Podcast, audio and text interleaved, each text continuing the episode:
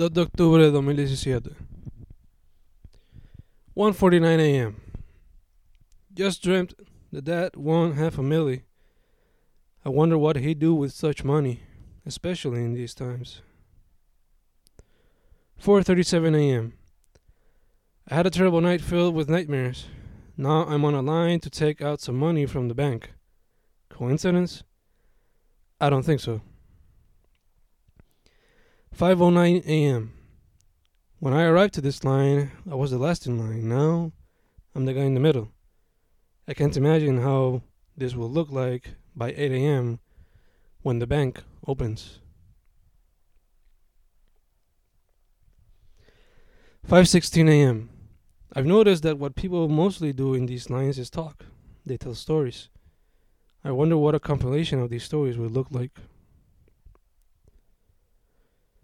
5:18 a.m. People fighting in the front, people fighting in the back, all of them complaining about the lack of supplies being brought over here.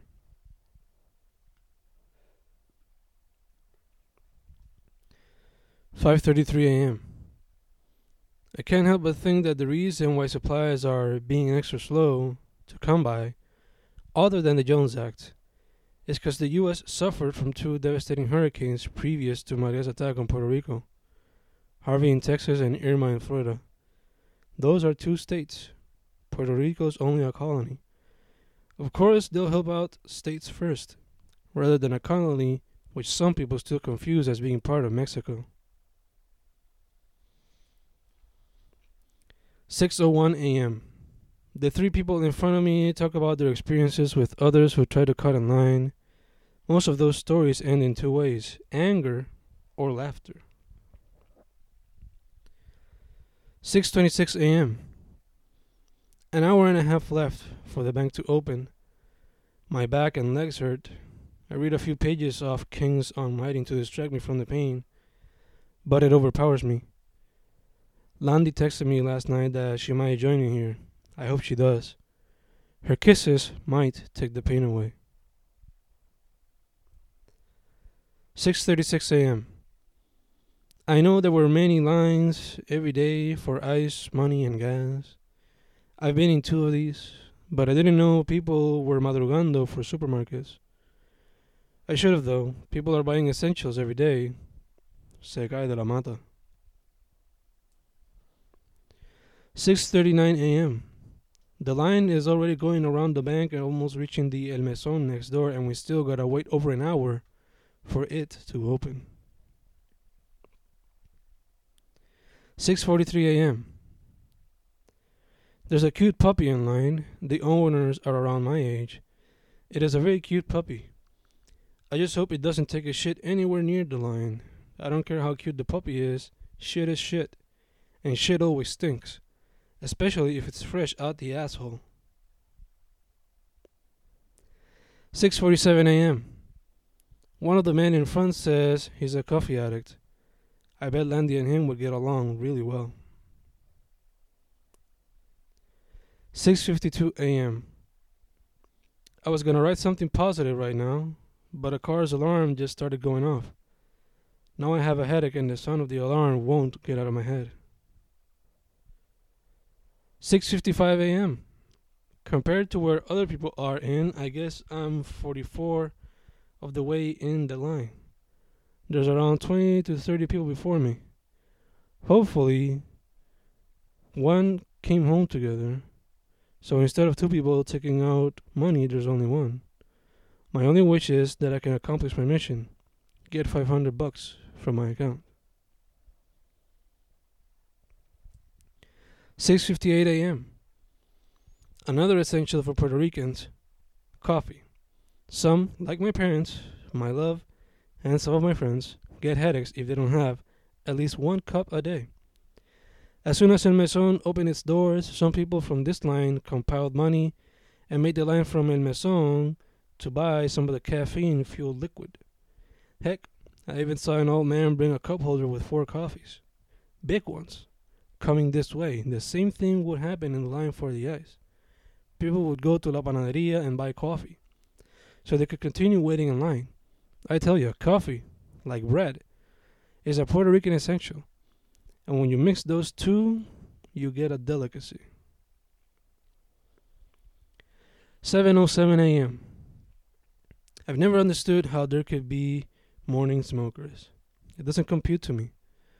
But I guess while some people need their caffeine, others need their nicotine, and sometimes a mix of both. 7:16 a.m. 45 minutos ya y ya estamos allá. Says an old man, and it's true. Ojalá que se vayan rápido esos 45. 7:19 a.m. The sun is out in all its glory, and sadly, some people are getting burned. 7:22 a.m. A lot of cars were parked in front of the bank. The owners were asked to move them. They were obstructing traffic. Now those people are fucked. Pero there's a very clear invisible yellow line, which means they can't park there. Self-inflicted pain. 7:25 a.m. Power plant is on. Bank will open soon. The smell of diesel is strong. 8:10 a.m. They said the bank would open at 8 a.m., but so far nothing's moving. Employees arrive, the power plant is on, but nothing moves. I'm beginning to think they open at 8:30 or 9 a.m. This waiting for over 3 hours in line shit is getting tiring and fast. 3:11 p.m. Spend the second half of my morning and the early afternoon with Michelle. We didn't do much. Most of our time was spent waiting in lines or working. But we tried to make the most of it. We met in La Lola, the high school where we studied, met and fell in love with each other back in 09. We talked to dad and bought some coffee at the next door panaderia where I wish I would have bought some bread because it's delicious. And it's been a while since I ate some of it. We gave that his coffee, and on the way, I saw some of my old high school teachers like he said, my drama teacher who further expanded my love for theater and film, Esteves, my advanced Spanish teacher who cemented my love for poetry and every form of creative written text, and others like Flores, Luis Rivera, and Lisa Mar Rivera who have always supported my work. It was nice to see so many familiar faces, especially those who at some point helped build who I am today. Eventually, we arrived to my suegra's room, where Michelle and I gave her coffee, and they both had their shots of caffeine. That was Michelle's second, probably my suegra's too. Then we were off to go home and fill all the water gallons Michelle brought from her home. Some were big juice botellones, others were soda botellones, some were even Clorox bottles. In all, it was around 13 to 15.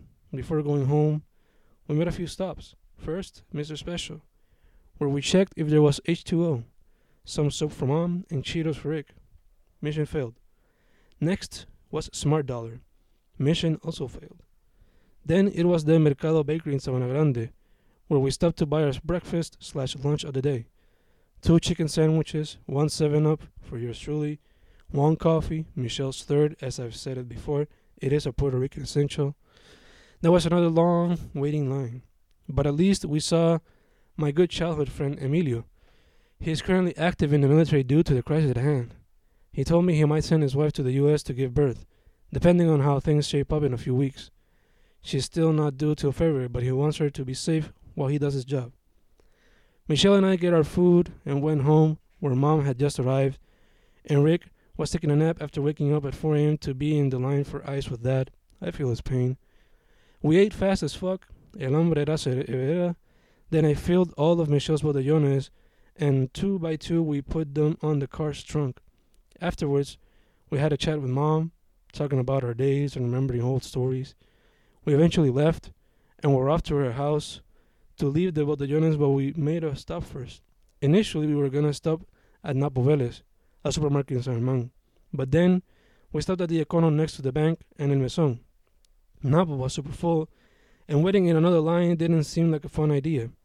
Regardless, in Econo we waited in another line, but a shorter one. There we saw Michelle's mom, my suegra, and helped her buy groceries. As they waited in line, I saw one of the items I had seeked to buy for a while. Some Cheetos for Rick. They were small bags, but fuck it, I bought three. That should keep Rick busy for a few days when he eats his double dose of cheese for breakfast. When I got out, Michelle told her mom she had left. Fuck. We could have given her the water filled botellones de una vez, but no, she just left. I was pissed, I won't lie. But I looked at the positive. I got to spend some time with Michelle. The road to Michelle's house was devastated. She had shown me pictures and videos, but seeing it live is much more powerful. Power poles and cables on the streets, trees and branches too, even a rock slide which shows part of the river from her area. That's what happens in rural areas when a Category 5 hurricane attacks. They get demolished, and according to Michelle and her mom, the road to Michelle's abuela's house is worse.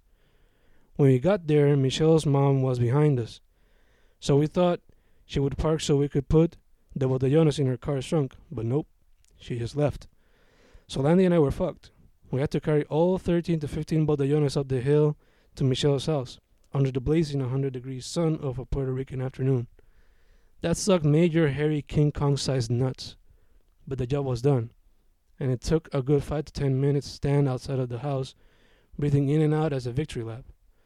I tell you, Aire del Monte never felt so goddamn good. Michelle gave me a few cups of water, and even though they were warm, I enjoyed those fuckers. Drank every last drop while I sat in one of the living room's chairs. I stayed for a few minutes, shared a couple smiles and winks with Landy, then left. She was sad, and I could understand. It's getting hard for us to see each other, but I was tired as fuck. I needed some rest. We shared a few kisses and made an agreement to most likely meet on Wednesday when I'll go with her to the Santander Bank at the Mayagüez Mall to wait in yet another line, the checkpoint being Abuela Gladys' home.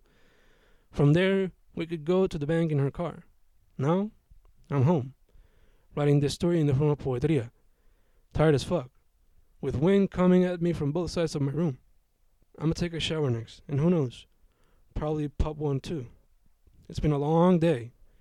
I need some peace and rest.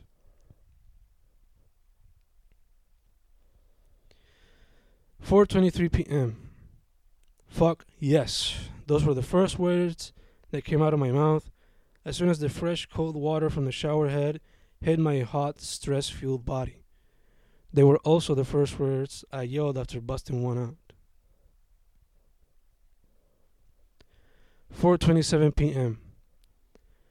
Puerto Ricans have a saying that goes like this: La razón por la que antes nació tanto muchacho es porque no había televisión.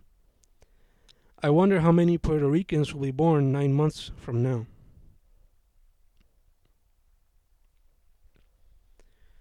4:30 p.m. This is the third pen I've used in this whole experience. Soon the ink in it will die, making me have to use another. Good thing every time I see a pack of 10 for a dollar, I always buy them. Good thing I also bought a pack of 96 pence before the storm. They only cost 8 bucks. How could I say no? 4:34 p.m. I know I'll sound arrogant when I say this, but fuck it, I'll do it anyway. I think my generation is one, if not the last, to actually appreciate writing with pen slash pencil and paper. I pity those who are too accustomed to using the cell phone, computer, or tablet right now. I know those are awesome tools to have, but the 3P combo is irreplaceable. There's something about it that feels unique and comforting. And like the work you're writing is actually your baby. People tell me I'm a notebook addict, and perhaps I am, but hey, I'm a writer. I'm an artist. I write and create 24 7. My mind never stops, and hey, at least this guy doesn't have to cry for help because he needs electricity in order to write, draw, or even paint. 5:33 p.m. Dad arrived. He tells me his day has been hell. Lines after lines, traffic after traffic, and that Maya and Ponce are basically chaos. Rick and Mom arrive with dinner hosted by Church's Chicken, which had no chicken. We continue the new tradition. We eat together in the dinner table as a family. I enjoyed this, despite having to listen to Dad tell Mom and Mom tell Dad the stories I've heard all day. I focus on the positive.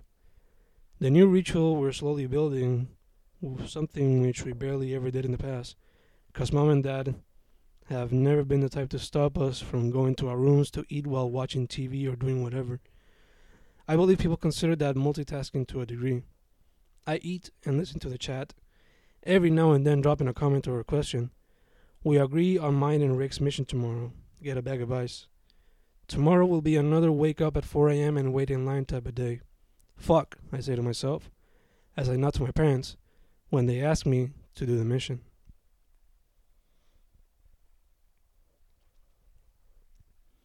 Five fifty PM. I've heard a lot of sirens these past few days, both from ambulances and cops. Most times this means something bad or wrong is happening, but don't be fooled. Sometimes these people we trust with our lives can be power abuser dickheads who use their sirens to get a meal at BK.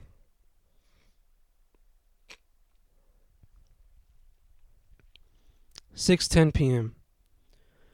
I will forever cherish the image of my father sitting in a chair in the backyard drinking a beer while he plays with the house dogs. It is a balance of what he currently is, a man in his mid 50s about to retire, who can still act like a youth and enjoy life, even if it's by simply playing with his dogs, enjoying the nice breeze, or banging a salsa rhythm with a beer can he has in his hand. 6:15 p.m. Dad and I sit in the backyard. It's been a long day. We enjoy the nice cold breeze. We are at peace. 6:47 p.m. Trump, or Trumpy as Michelle's dad likes to call him, or Trumpo as mom likes to call him, or Careface as I like to call him, is coming tomorrow to see the situation and help us out. I'll believe it when I see it. That dickhead has been nothing but AIDS towards Latinos and minorities ever since he started running for president. 7:35 p.m. I'm gonna try to get some sleep now, so I can recharge my battery for tomorrow. I bet a million bucks I won't be able to sleep well due to nightmares or fear of not waking up on time.